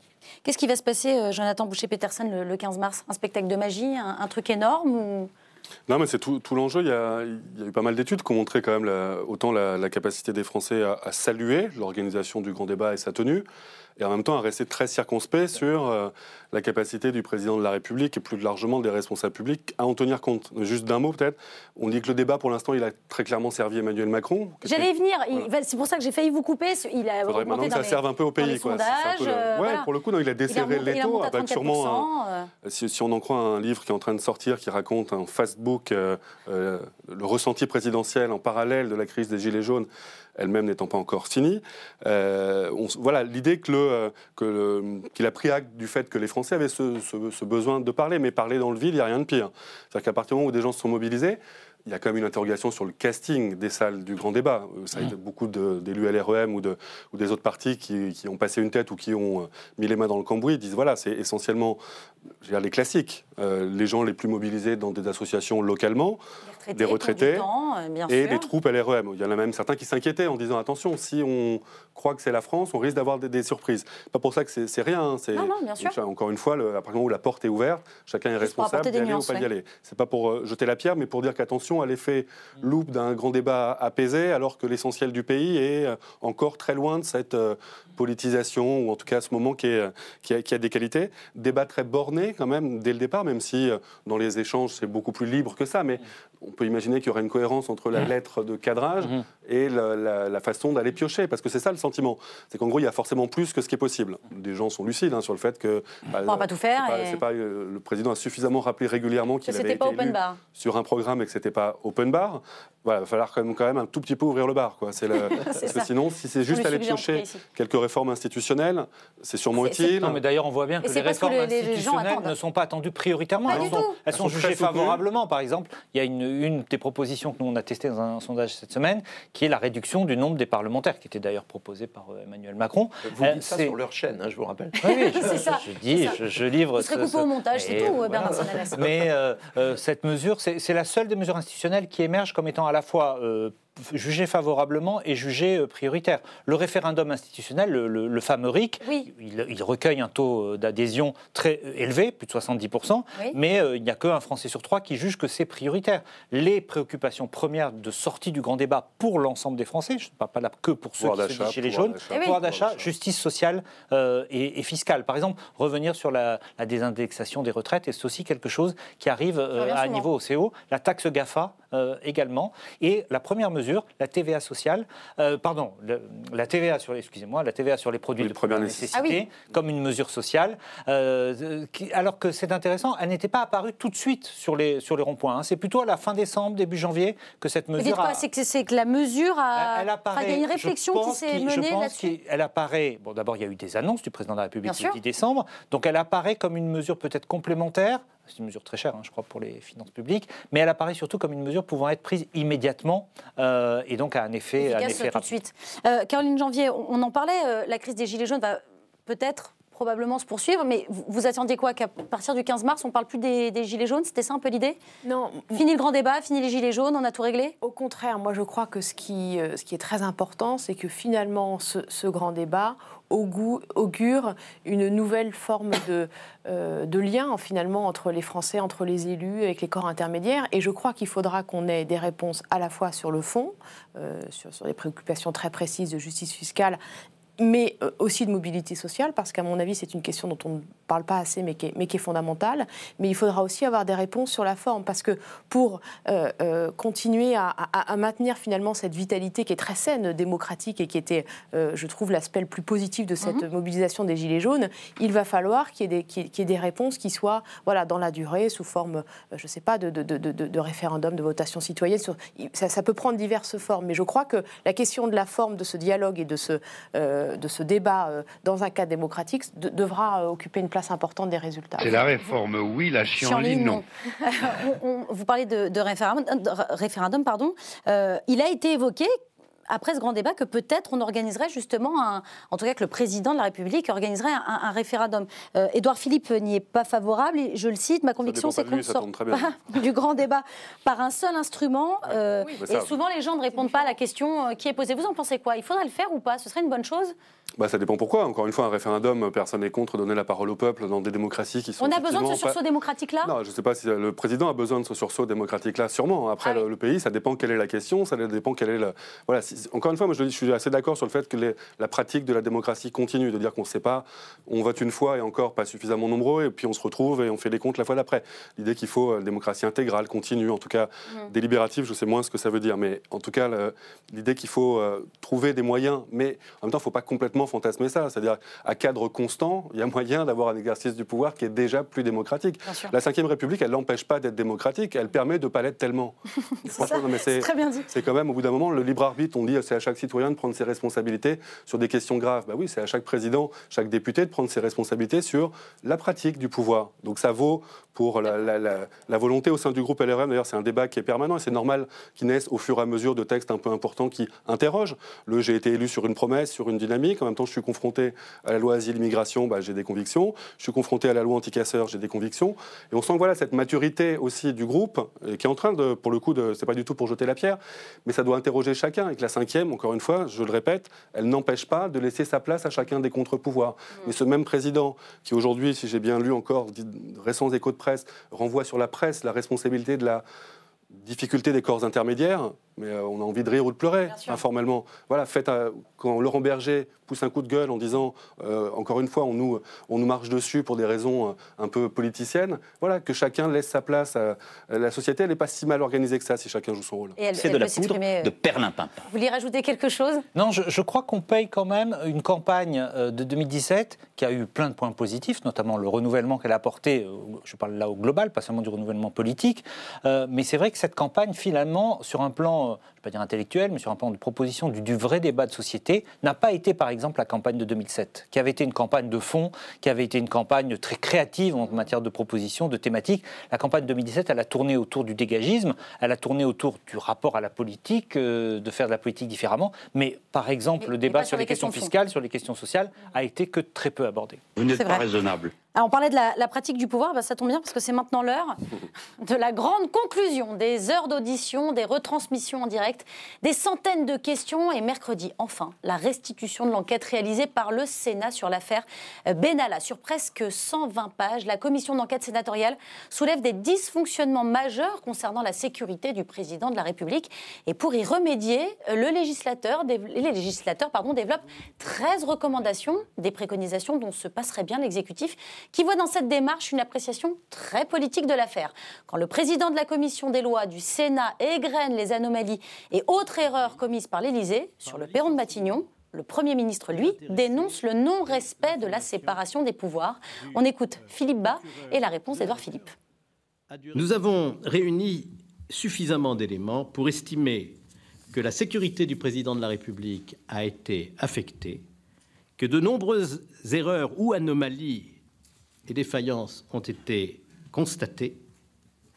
Sanctions insuffisantes au départ, justice tenue à l'écart, permis de port d'armes irrégulier, port d'une arme par M. Benalla en présence du président de la République, non-respect des règles de déontologie sur les conflits euh, d'intérêts, maintien en possession euh, de M. Benalla d'un téléphone crypté, de passeports diplomatiques ou de services qui n'ont pas été récupérés, absence d'instruction donner à la police de l'air et des frontières de ne pas permettre à M. Benalla de sortir au moyen de ses passeports diplomatiques ou euh, de service. Cela fait tout de même beaucoup, si bien que les faits constatés le 1er mai apparaissent maintenant comme la partie émergée d'un iceberg. J'observe que dans les recommandations qui sont formulées par euh, la commission d'enquête, un certain nombre euh, concernent explicitement et exclusivement la présidence de la République et l'Élysée. J'en suis un peu surpris car euh, traditionnellement, euh, la séparation des pouvoirs fait qu'il n'appartient pas euh, ni à l'Assemblée nationale ni au Sénat de se prononcer sur l'organisation interne de la présidence de la République. La présidence de la République, ça n'est pas le gouvernement, c'est la clé de voûte de nos institutions et traditionnellement, les chambres ne se mêlent pas de l'organisation interne de la présidence de la République. De même d'ailleurs que la présidence de la République ne se mêle pas de l'organisation interne du Parlement en la matière, la commission euh, d'enquête du Sénat et le Sénat ont, choisi euh, de se livrer à une appréciation qui est, je crois, très politique. Je n'en suis pas surpris, mais comme euh, j'ai un attachement très vif et très grand au principe de séparation des pouvoirs, j'en suis un peu déçu. J'observe également qu'un certain nombre de recommandations concernent des fonctionnaires qui travaillent auprès du président de la République, et notamment le secrétaire général de l'Élysée. J'ai trouvé ces recommandations euh, ou ces formulations incompréhensibles et souvent injustes, car euh, je peux témoigner euh, de ce que le secrétaire général de l'Élysée, notamment, est un grand serviteur de l'État. C'est la raison pour laquelle je ne saisis pas très bien la portée de ces remarques. Est-ce que vous aussi, Caroline Janvier, vous, ne saisissez pas, très très bien la portée de ce rapport d'enquête? Il vous embête, ce rapport d'enquête? Non, il ne m'embête pas. les sénateurs ont travaillé pendant six mois, ils rendent leur rapport. Euh, tout le monde a accès à la lecture de ce rapport. Euh, voilà, C'était bien de le faire? C'était leur rôle de le faire? Je, crois qu'ils ont eu une interprétation très politique euh, dans cette saisine, dans cette organisation d'une commission d'enquête. Et en effet, je suis tout à fait d'accord avec le Premier ministre quand il dit, quand il dit que, en réalité, qui est responsable devant le Parlement, c'est bien le gouvernement et la façon dont ils ont euh, mené les travaux, euh, avec une porte d'entrée qui finalement était conforme euh, à l'esprit de la Constitution, puisque quand on voit l'intitulé de, la mission, il s'agit d'enquêter sur les conditions dans lesquelles des personnes n'appartenant pas aux forces de sécurité intérieure ont pu être associées dans l'exercice de missions de l'ordre, et, et les sanctions applicables en cas de manquement. Donc là, on interroge finalement le rôle du groupement de sécurité de la présidence de la République, Absolument. rattaché au, au ministère de l'Intérieur. Donc c'est l'en- l'entrée par l'entrée qu'ils ont choisie, c'est-à-dire finalement le ministère de, la façon dont le ministère de l'Intérieur exerce la protection euh, de l'Élysée. Mais finalement, par cette porte d'entrée tout à fait conforme, ils sont allés analyser, et on le voit dans, dans les différents chapitres, et notamment dans le chapitre 4, qui, qui- qui concerne spécifiquement l'organisation, le fonctionnement et le contrôle des services de l'Élysée. Donc on a quasiment un rapport de- de- d'audit et avec des recommandations très précises euh, à l'endroit de, euh, de, de la présidence de la République sur la façon dont ils devraient, dont ils auraient dû s'organiser. Donc je crois qu'il y a effectivement un dévoiement et une utilisation très politique qui fait penser d'ailleurs un peu à ce qui se passe aux États-Unis où, où- où le système est tout à fait différent avec des un- c'est un procédures système à d'impeachment. Oui, avec- tout à fait. Et, et on a l'impression que les sénateurs ici se sont un peu pris pour des sénateurs américains. On va y revenir. Moi, les sénateurs ne sont pas des sénateurs américains. Qu'est-ce que vous en pensez euh, Non, mais dès le départ, ils ont cherché à compenser une petite faiblesse du côté de la commission de l'Assemblée, qui a J'allais y venir. la politique à l'inverse. Donc, j'allais dire, ça, on est parti sur des bases où euh, il la s'agissait de euh, fermer le plus vite possible celle de Mme Braun-Pivet à l'Assemblée, et que du coup, le Sénat, effectivement, prend la pause depuis le début. En plus, euh, Philippe Bas a une certaine culture de l'État, une certaine idée du rôle de secrétaire général de l'Élysée. L'ayant pratiqué sous Jacques Chirac, Eh on oui. peut imaginer certaines rectitudes dans la conduite de l'appareil d'État. Voilà, je pense que deux trois, deux, trois éléments ont pu être euh, un tout petit peu interrogeables dans la, la pratique du pouvoir sous Chirac. Donc, il, voilà, dire, il- il- clairement, il était euh, très. C'est le rôle de sa vie, un petit peu, Philippe, Philippe Bas. Donc, c'est ça, Philippe Bas, superstar, là, avec ce, ce après, rapport. sur les recommandations, Cette, je, suis- je d'accord. euh, dire, Chacun est un peu dans, dans le jeu de rôle. quoi. C'est-à-dire que ça aurait été un petit peu bizarre qu'il n'y ait pas de recommandations dans un rapport qui a bossé pendant si longtemps. En disant, on fait quoi?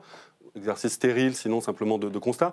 Je pense effectivement, sur le plan de la séparation des pouvoirs, le, le ciblage d'Alexis Collère, en tout cas, on comprend que ça fasse réagir euh, à l'Élysée, d'autant plus qu'Alexis Collère n'est pas absolument, euh, euh, j'allais dire, dans une situation très, très, très, très solide, puisqu'il a lui-même, tout- bon, on ne va pas refaire le film sur MSC, enfin, Bien, on- bien sûr. L'idée qu'il y a un questionnement, en tout cas, sur, euh, sur son avenir euh, à l'Élysée. Euh, encore, ça a été beaucoup rappelé, ça a été, je crois, le premier mot de Philippe Bas quand il a présenté le rapport, et dire que cette histoire aurait pu être réglée au Dès le soir. 1er mai. euh, Voilà, au bout d'un moment, il y a un presque, non mais il y a presque, Mais une fois qu'on a dit il y a ça, une inconséquence elle- au sommet de elle- l'État. Oui, Alors voilà, c'est ça. c'est aussi pour ça qu'Alexis Collère, aujourd'hui, on s'interroge sur son rôle. C'est aussi pour ça qu'Ismaël Emelien, qui a quitté l'Élysée ou qui quitte l'Élysée, s'interroge sur son ouais. rôle. C'est que cette affaire, qui aurait pu être, avec un article 40 délégué à la justice de façon Eh oui. assez normale, a été traitée de façon administrative à l'Élysée par le sommet de l'État. hein.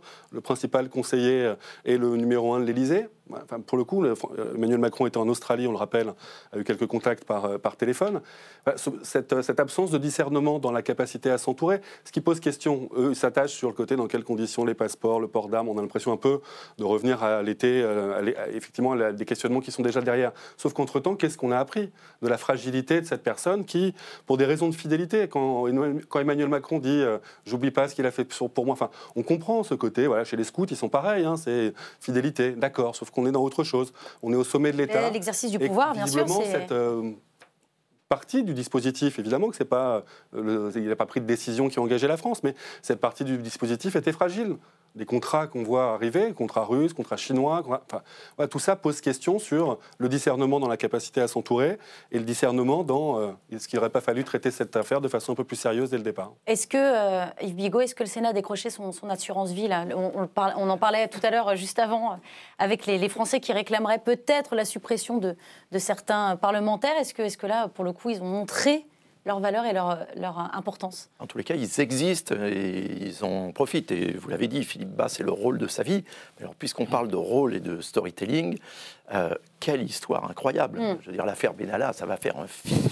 Ça peut même faire une série. Hein, ouais. Ça pourrait, à- ça à pourrait. rebondissement absolument euh, Tous les épisodes ont été compilés hein, dans N'ayons pas peur des mots. Ouais, on n'est pas au bout. essaie de- On n'est pas- En plus, on n'est pas au Et, bout. et c'est pas fini, hein, certainement. de- et y compris de, de- de nos surprises.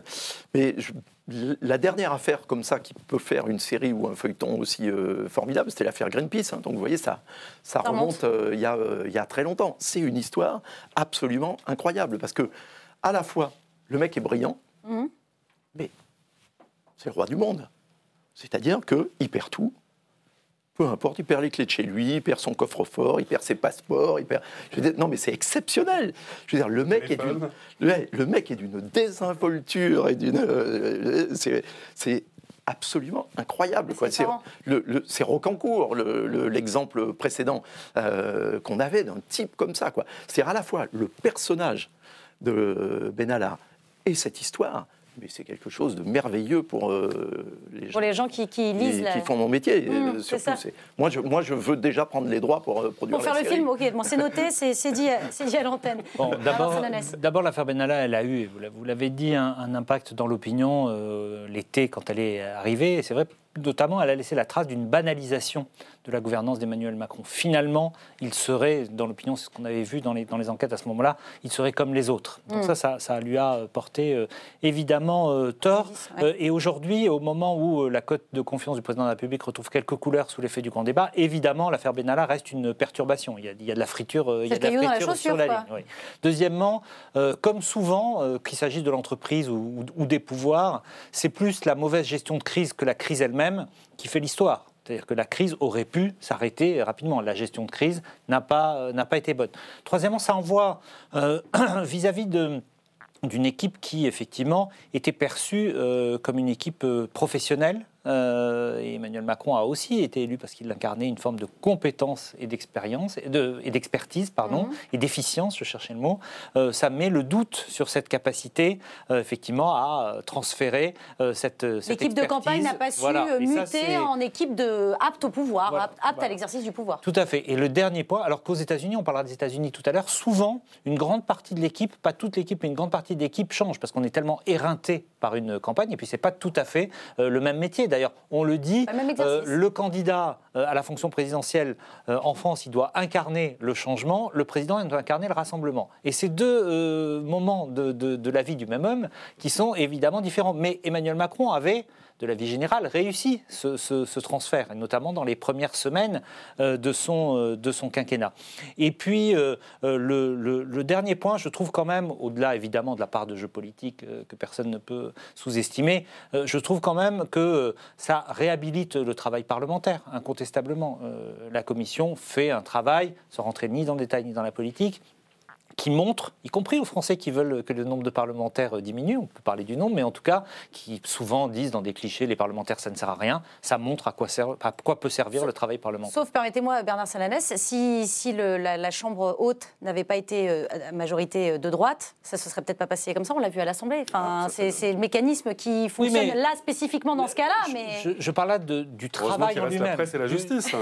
Ça. Je parle là du travail en lui-même. Et euh, effectivement, vous dites que ce n'est pas pareil qu'aux États-Unis et ce n'est pas les mêmes euh, pouvoirs. Il y a peut-être euh, euh, des, des- des voies aussi, non pas pour s'inspirer des États-Unis, mais des voies d'amélioration euh, du Au fonctionnement même des titre que le. Conseil constitue devient une Cour suprême. quoi. Eh oui, exactement. Allez, maintenant, Fake news. on a vraiment, c'était calé, vraiment à la microseconde près. Euh, je vous propose une petite pause, une pause euh, intelligente et utile. Dans ce flot euh, d'informations qui nous envahit quotidiennement, n'ayons pas peur des mots, tente de rétablir la vérité concernant euh, certaines fake news, vous l'avez compris, un qui traînent de ci, de là. On dit un Fox en France. Oui. Nous, c'est vrai, on a décidé de reprendre les termes ça va de. Donald Trump. Absolument, Jonathan Boucher-Peterson. Ça a été euh, en effet validé par euh, l'Académie française, un Fox. Il faudra qu'on fasse. Vous nous ferez le petit jingle, ça, euh, un. Fox, Jonathan. Euh, alors, j'en ai choisi trois et vous allez tout simplement me dire, mes chers invités, si ce que je vous annonce est vrai ou faux. Et pour commencer, figurez-vous que le vaccin contre la rougeole serait responsable de l'autisme. Est-ce que vous en avez entendu parler? Caroline Janvier, ça vous parle? Et- Moi, j'ai Alors, vu moi- une moi, brève. oui. Je, je dirais un fox. Un Fox Un point. Un point pour Caroline Janvier, vous avez raison. C'est une fake news très largement relayée par les anti-vaccins. Alors pour être très précis, il y a bien eu en 2012 aux États-Unis un procès contre le vaccin qui avait causé chez un enfant une encéphalite, et qui est en effet un effet secondaire rarissime de ce vaccin, mais reconnu par le laboratoire, rien à voir avec l'autisme. Allez, deuxième info. Un Fox peut-être, qui concerne cette fois une nouvelle application sur téléphone. Au Royaume-Uni, des développeurs ont créé Tudor, Tudor, la nouvelle application de rencontre destinée aux bovins, pour que vaches et taureaux trouvent enfin l'amour. Est-ce que vous me croyez? Sûrement, oui. Oui, il faut, le faire. Exactement. Un business. Ça n'existait pas, il faudrait business. l'inventer. Absolument. Vous avez tous raison, c'est absolument vrai. Cette application permet aux exploitants agricoles de trouver des partenaires de reproduction pour leurs bêtes. Et enfin, une dernière pour clore cette séquence, euh, une arrestation. Voilà, on a mis, euh, on a mis derrière les barreaux euh, l'homme qui tentait de faire un barbecue en, en plein mois de février. Vous me croyez ou pas? Non. Bah non, évidemment, vous avez raison. Bernard Sananès, c'est une blague. Alors même si on ne fait pas de barbecue en février, c'est une blague du Gorafi. Voilà. Allez, on avance un petit peu et on en parlait justement, on parlait du système américain, de la politique américaine. Eh bien, ça tombe bien, on part maintenant aux euh, États-Unis où la campagne pour euh, la prochaine élection présidentielle est déjà euh, lancée. Et dans les starting blocks de la course à la Maison-Blanche, un nouvel athlète, enfin pas si nouveau parce qu'il retente sa chance, c'est Bernie Sanders. Le sénateur brigue à nouveau l'investiture démocrate sous le regard ironique de Donald Trump. On écoute le candidat et l'actuel président des États-Unis. Je vais être candidat à la présidentielle, c'est vrai. Nous allons gagner. Nous allons aussi lancer ce qui, je pense, est sans précédent dans l'histoire moderne des États-Unis, un mouvement populaire pour poser les bases afin de transformer la vie économique et politique de ce pays. C'est ça qui est différent. Je souhaite bonne chance à Bernie. Ce sera intéressant de voir comment cela va se passer pour lui. Personnellement, je pense qu'il a laissé passer sa chance. Mais j'aime bien Bernie, parce qu'en matière de commerce, il serait d'accord avec moi. Je suis très strict sur le commerce, il était strict sur le commerce. Le problème, c'est qu'il ne sait pas trop quoi faire. Alors sur, euh, sur ce plateau, il y a deux personnes qui sont vraiment pas d'accord avec cette question. Hein. Le meilleur candidat euh, est-il Bernie Sanders pour défier Trump? Bernard Sananès, Jonathan Boucher, Peterson, je crois que vous n'avez pas la même opinion sur cette question. Euh, Bernard Sananès, vous avez une minute pour répondre à cette question. Est-ce que Bernie Sanders, c'est le, meilleur candidat pour euh, défier Trump? Alors, d'abord, je suis moins spécialiste de la vie politique américaine française, mais je dirais, vu, de Paris, non. Euh, parce que, d'abord, aux États-Unis, c'est assez rare. Ce n'est pas jamais arrivé, mais c'est assez rare, une fois qu'on a perdu, euh, que l'on revienne dans la vie politique. Je crois qu'il n'y a qu'une une, une, exception. Deuxièmement, il y a l'effet d'âge, et c'est vrai que le, dégagisme va peut-être aussi frapper les États-Unis. Mais troisièmement, plus au fond, c'est vrai qu'il y a un enjeu tactique très important qui vont être les électeurs centraux du Parti républicain euh, ceux qui peuvent se dire à un moment euh, non, euh, Trump une deuxième fois, four more years, hein, pour le slogan qu'il y a des réélections de président américain, ça fait vraiment beaucoup. Et donc le fait que Sanders soit très à gauche par rapport à un candidat démocrate qui serait plutôt central, ça pourrait au contraire polariser encore. Voilà pourquoi je pense que Sanders n'est pas le, meilleur candidat. D'ailleurs, Trump l'a salué, il a dit j'aime bien Bernie. Oui, c'est vrai, il lui a dit. Il lui a dit. Il vous restait 8 secondes, vous êtes parfait, Bernard Sananès. Une minute pour vous. Jonathan Boucher-Peterson, c'est le meilleur candidat, euh, Bernie Sanders? C'est le meilleur. Déjà, moi, on ne connaît pas les autres beaucoup en France, donc il faut être honnête. Non, ce qui est, sûr, c'est qu'il y a le sentiment, il n'a pas perdu directement contre Donald Trump. Il y a quand même le sentiment d'une occasion manquée dans une grande partie de, l'opinion publique américaine. et c'était surtout Hillary Clinton qui a, manqué le coche d'une certaine manière. Que en nombre de voix, formellement, il a elle a fait plus de voix que lui. Donc l'idée qu'il y a une majorité à prendre qu'en plus, on sent que le débat public américain bouge sur beaucoup de sujets, hein. que ce soit les questions fiscales, que ce soit les questions de, pouvoir d'achat, de répartition de la richesse, quand même. Voilà, on a beau dire, c'est euh, Trump est très inégalitaire dans ce qu'il a fait. Il n'a pas du tout tenu les promesses vis-à-vis de ses électeurs à bascule que Clinton n'est pas allé assez chercher et qui avait beaucoup voté pour Sanders. Donc il y a beaucoup chez les électeurs de Trump face à Clinton d'électeurs de Sanders lors de la primaire. Ces gens-là, moi je pense qu'il peut aller rassembler dans quelque chose qui est au-delà du démocrate euh, républicain. Voilà, c'est plutôt nous les petits contre vous les gros. Donc ça, je pense qu'il y a une place. L'idée, c'est qu'aux États-Unis, ça se fait avec un ticket. Donc le déficit d'âge, qui est clairement un obstacle. Hein. On, l'a vu pour, pour Alain Juppé, même si c'est pas que ça qui était en jeu, mais en tout cas, que la question revient un peu comme un sparadrap. Il y a suffisamment de jeunes chez les démocrates pour trouver un ticket. Euh, au-delà, au-delà du clivage euh, démocrate-républicain. vous cherchiez. Nixon battu par Kennedy en 59 et lui en 68. Le spécialiste, on a notre spécialiste de l'histoire américaine quand on ne sait pas, on pose la question à Yves Bigot. Alors justement, euh, au-delà du clivage démocrate-républicain, c'est ce que disait Jonathan Boucher-Peterson mais quand même, il va falloir quand même passer par euh, les primaires démocrates. Est-ce que Bernie Sanders peut les gagner cette fois? Alors, euh, il aurait dû les gagner déjà la dernière fois. Hein. Il faut euh, rappeler qu'il a gagné au sein des primaires démocrates. C'est lui qui a gagné le vote populaire et c'est les votes des délégués du eh parti qui ont voulu placer, placer Hillary, Clinton, parce qu'elle représentait le système du Parti démocrate. Alors, ce qui joue en faveur de Bernie Sanders, c'est qu'il a déjà fait une campagne. Car beaucoup des autres candidats démocrates qui sont ah, donc déjà... le côté fraîcheur, euh, non, au contraire, ça va le servir, c'est ce que vous dites? Ben, En tous les cas, il a une expérience, parce que ah jusqu'à présent, tous les autres euh, candidats déclarés, puisqu'il y en aura d'autres, hein, mhm. euh, alors il y aura... Time, là, il y en a beaucoup, beaucoup. Dizaines, oui, déjà. Hein. Voilà, sont beaucoup des femmes, beaucoup issus de la diversité américaine, hein, ou, ou, des afro-américaines, ou des latinas qui sont assez peu expérimentés, qui vont découvrir le laminoir qu'est une campagne américaine, parce que ça dure pendant 18 mois. C'est terrible. Votre vie passe, demandez à Gary Hart ou à d'autres, Mm. votre vie passe au laminoir. On va vous trouver un truc qu'a fait votre cousin ou votre beau-frère il y a 25 ans, etc. Et puis ensuite, le nombre de débats. Parce que maintenant, on a ça. Nous, on découvre les primaires en France. ouais, on les a oui, découvertes pour la première fois, nous. Bien sûr. Euh, mais c'est quelque chose de terrible. Donc je pense que tous ces candidats et candidates, qui sont pour beaucoup très intéressants, et pas uniquement Elisabeth Warren, mais Beto O'Rourke, qui n'a pas encore déclaré sa candidature, Joe Biden, ça sera le nouveau Hillary Clinton, donc moi je n'y crois pas.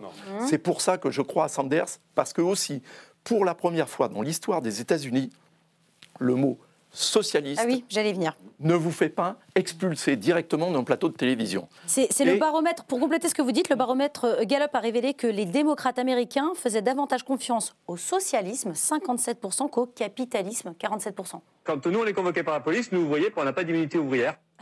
C'est ça. Les sociétés inégalitaires. Exactement. Et Bernie Sanders, il incarne euh, ça. Et d'une certaine façon, le choix qui se fera, on va dire grosso modo entre trois profils hein, pour euh, le candidat démocrate, ça sera soit Bernie Sanders, soit Joe Biden, le candidat, on va dire, de l'établissement euh, Ouais. démocrate, soit une, vraisemblablement, alors ou Beto O'Rourke, Oui, euh, mais ou sinon une jeune, voilà, jeune candidat qui n'a été que euh, une seule fois euh, gouverneur ou une seule fois euh, sénateur ou représentant, etc., très inexpérimenté. Auront-ils d'abord les moyens d'avoir l'argent nécessaire Sanders parce a que- déjà ramassé 6 millions de dollars. en Exactement. 40 ans. Oui, mais c'est rien du tout pour une campagne Oui, mais il est déjà très en avance. Non, mais bien sûr, mais lui, il, en faut, il en faut. Sans... Bien sûr, mais c'est ce que je disais. Lui, il a l'habitude des fundraisers, il a l'habitude des campagnes, et lui, sa vie a déjà été passée au crible. Donc, il est en téflon. Très bien. Certains sont en, en téflon. Caroline Janvier. Alors oui, moi, moi, je rejoins ce que vous disiez sur le fait qu'effectivement, le fait qu'il ait échoué déjà en 2016 euh, dans la vie politique américaine, c'est quand même euh, un, handicap. Il a 77 ans et au-delà de ça, euh, il incarne effectivement l'aile très à gauche euh, des démocrates et finalement, ça va pas dans le sens de euh, la vie politique traditionnelle américaine qui est beaucoup autour du consensus avec des, des élections euh, tous les deux ans. Oui, mais c'est face donc- à Trump. et oui, C'est mais ce qui change oui, tout. Finalement, on a Trump qui effectivement euh, euh, consolide son électorat avec une politique publique, et, de l'autre côté, effectivement cette émergence de figures pas seulement euh, euh, voilà, de tout un tas de candidats qui finalement euh, reprennent, euh, reprennent ces idées-là, mais on- je- je- ça pourrait déboucher sur des risques de, euh, de, de- de blocage, comme on a vu, de shutdown. Donc euh, je ne suis pas sûre que les Américains soient favorables à cette polarisation finalement entre deux visions très antagonistes. Ouais, alors je pense que ce qui recadre, hein, ce qui replace en tous les cas Bernie Sanders euh, dans la course, c'est effectivement que c'est face à Trump. Donc plus aucune règle ne tient. Et d'autre part qu'il y a beaucoup de candidats plus à gauche que lui encore. Donc dans le jeu des primaires, il, va être- ne va pas du tout aperce- euh, paraître comme la dernière fois, comme étant le gauchiste du lot. Car il y a Est-ce qu'il y aura un candidat euh, modéré ou central ça. du Parti ça. démocrate crédible pour gagner? Parce que l'électeur du Parti démocrate, cette fois-ci aussi, veut gagner. Il, voudra se débarrasser de. Trump. Il y aura des républicains indépendants qui vont se lancer Voilà. aussi. hein. Bien sûr, et même peut-être un troisième parti Ouais, cette ouais. fois-ci, car grâce à Trump, ça ou quelqu'un redevient comme Joe. Biden, qui est plus mainstream, qui est plus centriste. Ou, ou- après, Oui, il peut aussi non. avoir la formule d'un ticket. D'un Il est pire qu'Hillary Clinton, Joe centriste. Biden. et- Oui, mais, Joe Biden, il est sûr de perdre. oui, mais quid, des, quid des Américains qui sont plus au centre et qui se retrouvent ni dans l'un ni dans l'autre Ça, Voilà. n'est Ça va être la difficulté. Non, Ça va être la Trump a fait que les Américains ne sont plus au centre aujourd'hui. Justement, c'est lui qui a créé ce. Eux, ils appelleraient ça the Great Divide, hein, euh, vous savez, le, la le- partage des de eaux, la ligne de partage des eaux entre eux. On n'est même plus entre républicains et démocrates. On est devenu chose. dans quelque chose qui est les valeurs historiques de l'Amérique, hein, des euh, pèlerins, des euh, pères fondateurs d'un côté et le business euh, de l'autre. Aujourd'hui, c'est ça la ligne de partage. Donc on rentre dans une élection qui n'aura rien à voir avec les élections qu'on a connues jusqu'à présent. C'est ce que. c'est ce que Non, mais je pense que Bernie Sanders, s'il était désigné, in fine, après toutes les, les étapes, il prendrait de toute façon tous les démocrates qui votent pour des questions de valeur et il irait chercher des démocrates qui vont voter Trump pour des raisons de pouvoir d'achat. Donc franchement, je pense Et- que c'est lui qui a... Et il aura ceux qui ne votent pas. Oui, et il aura aussi. potentiellement des et gens puis qui... là, il y a un personnage, pardon, dont il faut dire le nom, qui est en fait son adjointe, Alexandria Ocasio-Cortez. Ah bah bien sûr, Voilà. oui. Qui est quelqu'un d'absolument remarquable. Qui pose la question de l'ISF sans complexe. Oui, c'est vrai. Exactement. Exactement. Aux États-Unis. Ce qui est thème incroyable. sur, euh, Et elle, Cette dame qui est est-ce- vraiment géniale. est-ce que c'est elle qui sera sur le ticket avec lui, justement, cas, pour avoir quelqu'un de jeune, de, pas mal, ouais. de latino, une femme, et- etc. Je l'ignore. Mais en tout cas, c'est aussi un atout supplémentaire pour Bernie Sanders que de l'avoir avec lui. Est-ce que, est que Trump va dégager en 2020 Vous y croyez, vous Écoutez, là, vous on- hein. déjà sur les pronostics en France, on est prudent, donc sur les pronostics aux Ouais. États-Unis, on est pas. Moi, comme ça, euh, je, je pense que Trump peut faire un deuxième mandat. Ah, vous pensez que Trump peut faire un deuxième mandat, Yves Bigot? Ça- euh, oui, bien sûr, je suis d'accord avec vous. Ça dépendra de l'état de l'économie au moment du vote. Très bien. Comme toujours aux États-Unis, parce qu'on se pose toutes les questions de société, toutes les questions. Et vous savez, Bill Clinton, pendant sa campagne la première fois, dans son bureau, il avait écrit sur un mur en énorme The economy is stupid. Ça veut dire que chaque fois qu'il pensait à autre chose, il voulait se rappeler à lui-même que la seule question qu'il fallait traiter, c'était celle de l'économie. Très bien. Bon, on en, on en reparlera évidemment euh, dans l'émission euh, à l'approche des élections américaines. Euh, je vous. On va passer le, le- le thème des missiles de croisière russe. Oh. Je vous sens beaucoup plus inspiré euh, sur euh, le cannabis, euh, parce qu'il nous reste en fait quelques minutes hein, pour discuter ensemble d'une expérimentation qui sera menée à l'hôpital de la Timone à Marseille. Les chercheurs vont vous proposer du cannabis aux patients atteints de la maladie de Parkinson. Qu'est-ce que, qu'est-ce que vous en pensez, Bernard Sananès? C'est une bonne initiative C'est quoi On commence à ouvrir un petit peu la porte à... Écoutez, sur, le fond, très honnêtement, je, je n'ai pas d'avis. On voit bien que quand même, il y a, la, la communauté scientifique a l'air plutôt de, de- de- de partager. Il n'y a pas trop le débat est moins polémique que sur d'autres euh, expériences. Mais ce qui m'intéresse, moi, euh, y compris dans la sortie du grand débat, hein, je fais un tout petit pas de côté, c'est est-ce qu'on va, c'est le côté expérimentation. C'est vrai qu'on ne peut pas expérimenter beaucoup de choses dans ce pays. Ah oui Euh, c'est vrai que tout est beaucoup verrouillé. La loi est souvent unique. Il y a des problèmes. On ne peut pas souvent expérimenter des lois. Il y a des choses qui se, qui se font. hein. Par exemple, sur, sur l'emploi, il y a le rapport Grand-Guillaume qui était. voilà.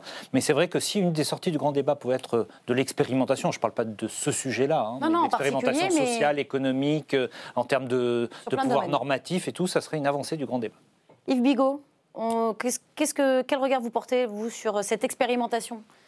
Est-ce qu'elle peut conduire à la dépénalisation, peut-être même la légalisation euh, du cannabis en France? Ben, vous savez, moi, à TV5 Monde, je représente certes la France, mais aussi la Belgique, la Suisse et le Canada. C'est vrai qui a dépénalisé, légalisé, Qui a euh, légalisé le, cannabis le cannabis. de manière complète depuis le mois de juillet dernier Absolument. sur la totalité du euh, territoire. territoire.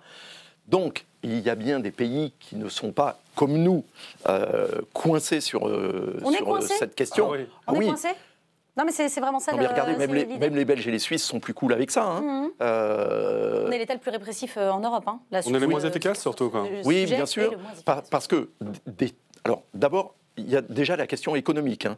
Euh, le Colorado, qui a été le premier État américain, pardon, hein, je reviens à mes marottes, hein, mais à, à légaliser, Légaliser le est l'État le plus riche des États-Unis. Eh oui. Aujourd'hui, ils ont tellement d'argent, ils proposent d'en prêter aux autres, euh, etc. D'ailleurs, Mais, mais maintenant. pour le coup, contrairement par exemple, à l'État de Washington, euh, où, où ça s'est fait de façon beaucoup plus longue, ils ont mis 10 ans à mettre en place les filières à structurer, dans le Colorado, le- le- le- la consommation a augmenté. Donc il y a une, la façon dont ça a été fait n'est pas la meilleure façon.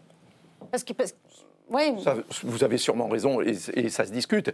Simplement, sur l'aspect économique, il est Ah bah, très sur très l'aspect clair. économique, les Je- je vais impacts sont dire- évidents. de Je vais vous dire, Justin Trudeau, le Premier ministre euh, canadien, moi, il me l'a dit euh, un jour, euh, quand il a été euh, élu, c'est, euh, il m'a expliqué tout son formidable euh, programme pour euh, développer la culture, Mhm. l'audiovisuel, etc. Il m'a dit, je vais emprunter 30 milliards de dollars canadiens, je pense qu'on peut en rembourser 15 avec la croissance.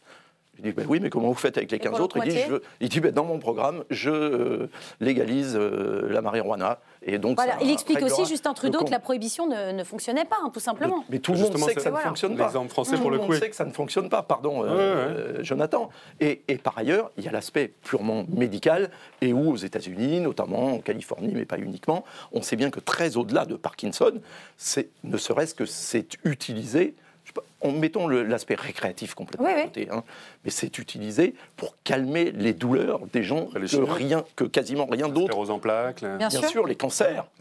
La molécule. donc il y a cet aspect qui est très important. Après, encore une fois, moi je ne me prononce pas. Est-ce qu'il faut le faire? Est-ce qu'il ne faut pas le faire? Ça, Madame la députée, c'est à vous mm. de décider de ces choses-là. Hein. Voilà. C'est pour ça, on va vous voilà. entendre en quelques secondes. Non, non, mais je veux dire, mon avis ne, ne compte pas. Je constate. il est très important pour Je constate simplement. Bah, à Libération, de toute façon. Un homme, une voix. Non, mais à Libération, nous savons, nous, de toute façon, que le journal milite depuis Alors, des décennies. J'allais venir, j'allais venir. Jonathan chez Peterson. Voilà. Mais l'avantage, c'est que pendant longtemps, c'était l'appel du 18 juin qui était un peu caricatural de, consommateurs euh, revendiquant le droit euh, à une forme de, baba, de vie baba. Là, aujourd'hui, c'est plus du tout le cas. Ce dont on se fait l'écho régulièrement, c'est quoi? C'est des médecins à Marseille qui, se mettent, euh, qui, qui, font des pétitions avec des policiers pour dire on n'y arrive pas, le, cette espèce de guerre contre la drogue dont beaucoup de pays sont sortis. Aujourd'hui, on est le pays le plus répressif en Europe, virgule, le pays où il y a le plus de jeunes qui consomment, virgule, le pays où la consommation globale est la plus importante. Eh Donc, dans, dans, un pouvoir, et encore une fois, ça vaut pour les pouvoirs précédents comme pour celui-ci, mais on nous rabâche tout le temps l'idée qu'il faut être efficace, le pragmatisme, regarder les choses telles qu'elles sont, sortir de l'idéologie, pas faire que de la morale. Sur ce sujet-là, on est au carrefour de tout ça. Mm. On ne fait que de la morale, on ne regarde pas les choses telles qu'elles sont, on ne cherche pas à faire efficace au nom du, ah oui, le maintien de l'interdit. Quelle efficacité 30 ans de maintien de l'interdit, premier consommateur en Europe. Non, mais à ce moment-là, il faut interdire le tabac et l'alcool. Non, mais comme on n'est pas dans une société absolument hygiéniste avec l'idée que euh, la liberté individuelle. Donc après, il y a le risque social, hein, qui est évidemment une question importante pour les pouvoirs publics. Il y a le risque en termes de santé publique. On se rend compte que sur ces deux sujets-là, on n'est pas au rendez-vous avec ce qui est fait aujourd'hui. Donc c'est pas pour ça qu'il faut que ce soit sauvage. Mais vous disiez le droit à l'expérimentation, la Creuse, département symbole de, dire, de fracture territoriale, de difficulté à trouver sûrement des débouchés, propose. Mhm. Et on a un certain nombre de groupes d'études euh, à l'Assemblée qui régulièrement font des conférences de presse. Euh, voilà, ça, ça devrait pouvoir exister. Enfin, L'idée, c'est pas de dire euh, tous fumeurs, mais simplement de dire pour la qualité, du, la qualité du produit en tant que tel, la consommation, c'est une réalité. Ça va rester une réalité, on va pas se mentir. On peut faire de la prohibition, dire pas sous mes yeux, ou là là, pas chez moi. Enfin, d'accord. Oui. Moi, je trouve qu'on continue à passer complètement à côté du sujet. Tant mieux que le côté médical progresse. Il y a d'ailleurs un pays comme Israël qui est, je pense, un des plus avancés dans le monde sur ces questions-là. C'est un business énorme. On a un business pharmaceutique qui, globalement, n'a pas envie que ça avance trop vite sur ces molécules naturelles parce qu'il y a des tensions de business derrière, clairement. Bien sûr, voilà, si en tout cas, si ce sujet là on pouvait le regarder simplement pour ce qu'il est, au-delà du maintien de l'interdit moral, qui, je pense, est le plus stérilisant de la Terre. Madame la députée, est-ce que vous voteriez euh, un texte qui euh, légaliserait euh, le cannabis en France? À usage thérapeutique ou récréatif? Parce que ah. ce sont deux sujets, à mon avis, très différents, qu'il faut traiter de façon très différente. Bah voilà, à l'usage que chacun souhaite en faire, tout simplement. Donc, donc, donc tous les usages. Parce que pour le moment, le sujet qui est assez avancé sur le, sur, le, sur le, sur le thérapeutique, avec effectivement la, structuration de la filière, les expérimentations, voilà, je, Quelques secondes. je crois qu'il ne faut pas confondre les deux sujets. Moi, à titre personnel, je suis favorable effectivement à la légalisation, à titre aussi récréatif, euh, sous réserve que ce soit suffisamment travaillé en amont, organisé, euh, pour qu'on analyse tous les aspects, parce qu'il n'y a pas que la question économique, la question la plus centrale, évidemment, elle est sanitaire. Eh c'est parfait, merci beaucoup pour ces réponses. Merci à tous les quatre d'avoir participé à cette belle émission qui est déjà disponible en replay euh, sur le site de la chaîne parlementaire, mais aussi sur les box Orange. On se retrouve vendredi prochain, mais d'ici là, n'oubliez pas que l'important n'est pas de convaincre, mais de donner à réfléchir. Allez, salut